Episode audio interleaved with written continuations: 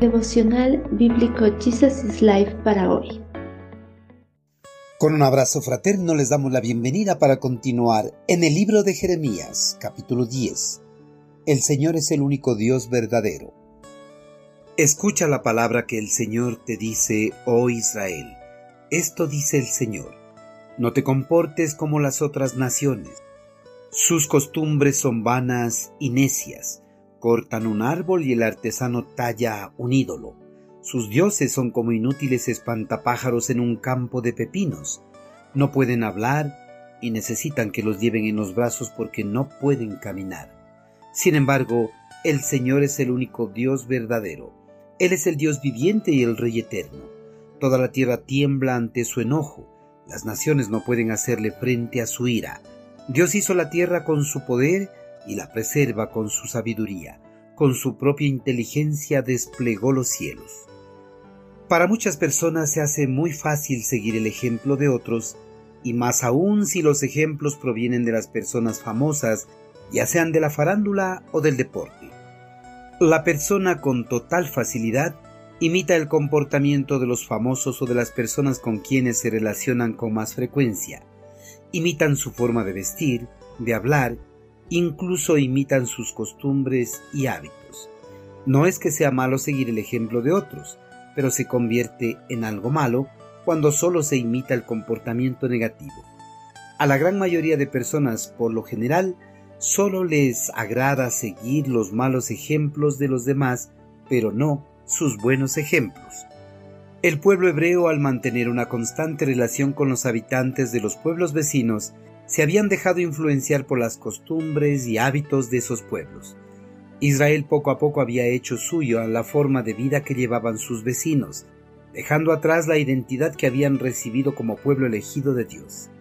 Israel se había apoderado de las costumbres religiosas de los pueblos paganos y había empezado a rendir culto y adoración a los dioses de esos pueblos, dejando de esa manera la adoración al único Dios verdadero, al Dios que les había rescatado de la esclavitud en Egipto, al Dios que les había dado una identidad y un territorio para que se establecieran como nación.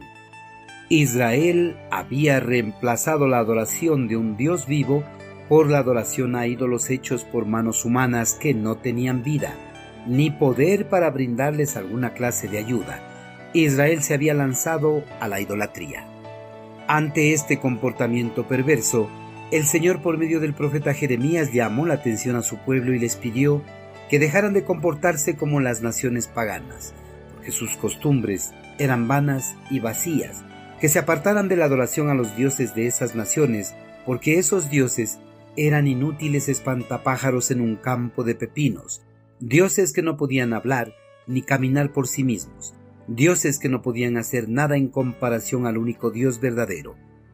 La veneración a ídolos creados por manos humanas es una completa pérdida de tiempo, ya que son objetos inertes, carentes de vida y sin capacidades especiales que les puedan hacer dignos de recibir alguna clase de adoración. En contraste a los dioses creados por manos humanas o por sus mentes, el eterno Creador es un Dios vivo, lleno de atributos y virtudes especiales que ningún otro ser en el universo los puede tener. Él es el único Dios verdadero.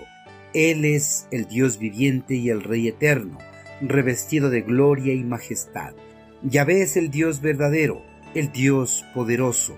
Con su sabiduría planificó cada una de las cosas que iba a existir en el universo. Dios pronunció y todas las cosas fueron apareciendo de la nada hasta formar por completo todo el universo.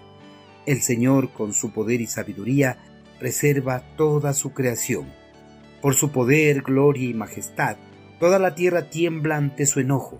Las naciones no pueden hacerle frente a su ira, y menos aún los ídolos inertes. En todo el universo aparte de Yahvé no ha existido ni existirá nadie que pueda crear de la nada como lo hizo él. Queridos hermanos, en el mundo hay un sinfín de sectas y religiones que adoran a dioses hechos por manos humanas en vez de adorar al único Dios verdadero. Todos los participantes de esas sectas y religiones no van a encontrar la salvación, más bien van a encontrar la condenación eterna, porque no adoran al único Dios verdadero que tiene el poder para liberar de las consecuencias del pecado. Jesucristo es el único Dios verdadero que tiene el poder para redimir y salvar al pecador de la condenación, porque entregó su propia vida como pago por el pecado del hombre. Amigo, si su devoción y adoración no es al único Dios verdadero, ¿qué espera para entregar su vida a Él? Porque en el mundo, aparte de Dios, no existieron, no existen, ni existirán otros dioses con el poder para perdonar sus pecados, liberar de la condenación y darle una vida eterna en los lugares celestiales. Deje hoy mismo la adoración a otros dioses y entregue su vida a Cristo Jesús.